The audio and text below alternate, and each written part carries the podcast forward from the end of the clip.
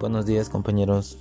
Hoy en la sesión 5 nos tocó realizar un podcast en donde tenemos que explicar el proceso de decisión de la mezcla de productos. ¿Qué es la mezcla de productos? La mezcla de productos son todos los productos que ofrecen en venta una compañía. La estructura de mezclas de productos tienen dimensiones tanto en amplitud como en profundidad. Su amplitud se mide por el número de líneas de productos que ofrece, su profundidad por la variedad de tamaños, colores y modelos que ofrecen dentro de cada línea de productos. La mezcla de productos de una compañía puede describirse según la amplitud, profundidad y consistencia. La amplitud de la mezcla de productos se refiere al número de líneas diferentes de productos que maneja la compañía. La profundidad de la mezcla de productos indica cuántas versiones de cada producto se ofrecen dentro de la línea. La consistencia de la mezcla de productos se refiere a qué tan parecidas están sus diversas líneas de productos en cuanto a su uso final, sus requisitos de producción, canales de distribución u otros factores. A continuación veremos la definición de la línea de productos y estrategias utilizadas. ¿Qué es la línea de productos? La línea de productos es un grupo amplio de productos que se crea para usos fundamentales similares y que posee características físicas razonablemente similares. Por ejemplo, la ropa. Los gerentes de línea de productos deben de decidir acerca de la amplitud de la línea de productos. Esta última será demasiado estrecha si el gerente puede aumentar utilidades al añadir productos será demasiado amplia. En cambio, si logra aumentar utilidades suprimiendo algunos productos, la amplitud de línea de productos depende de los objetivos de la empresa.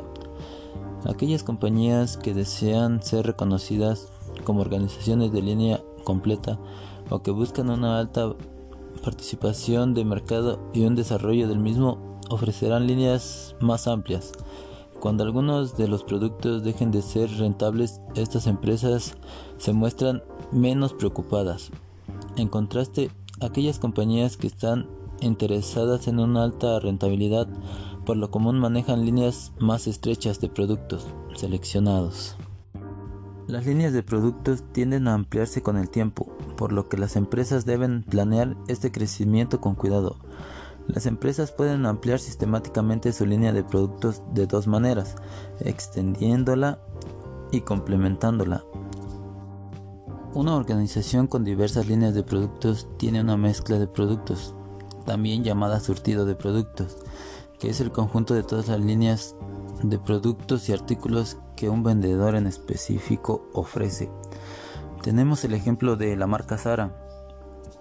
Ellos venden zapatos, ropa, venden bolsas para mujeres, cosméticos. Esa es una mezcla de productos. A su vez, cada línea de productos tiene varias sublíneas. Los cosméticos, por ejemplo, se dividen en lápiz labial, rubor, polvo, etc. Cada línea y sublínea tiene muchos productos individuales. La consistencia de la mezcla de productos se refiere a qué tan parecidas son las diversas líneas en cuanto a su uso final, sus requisitos de producción, canales de distribución u otros factores.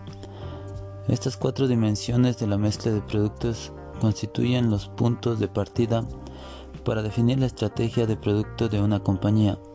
Esta puede incrementar su negocio de cuatro maneras. Puede añadir nuevas líneas con lo cual amplía su mezcla. De esta forma, las nuevas líneas aprovechan la reputación de la compañía en sus otras líneas, o puede también alargar sus líneas de productos para convertirse en una compañía de línea completa.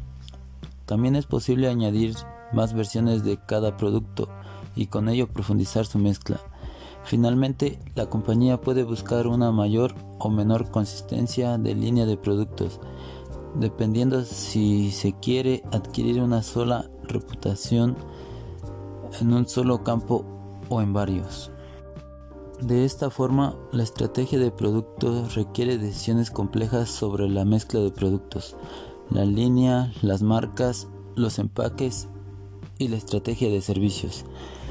Para tomar estas decisiones no solo es necesario comprender bien los deseos de los consumidores y las estrategias de los competidores, sino también prestar cada vez más atención a las políticas sociales que son cada vez más importantes y afectan las decisiones sobre los productos.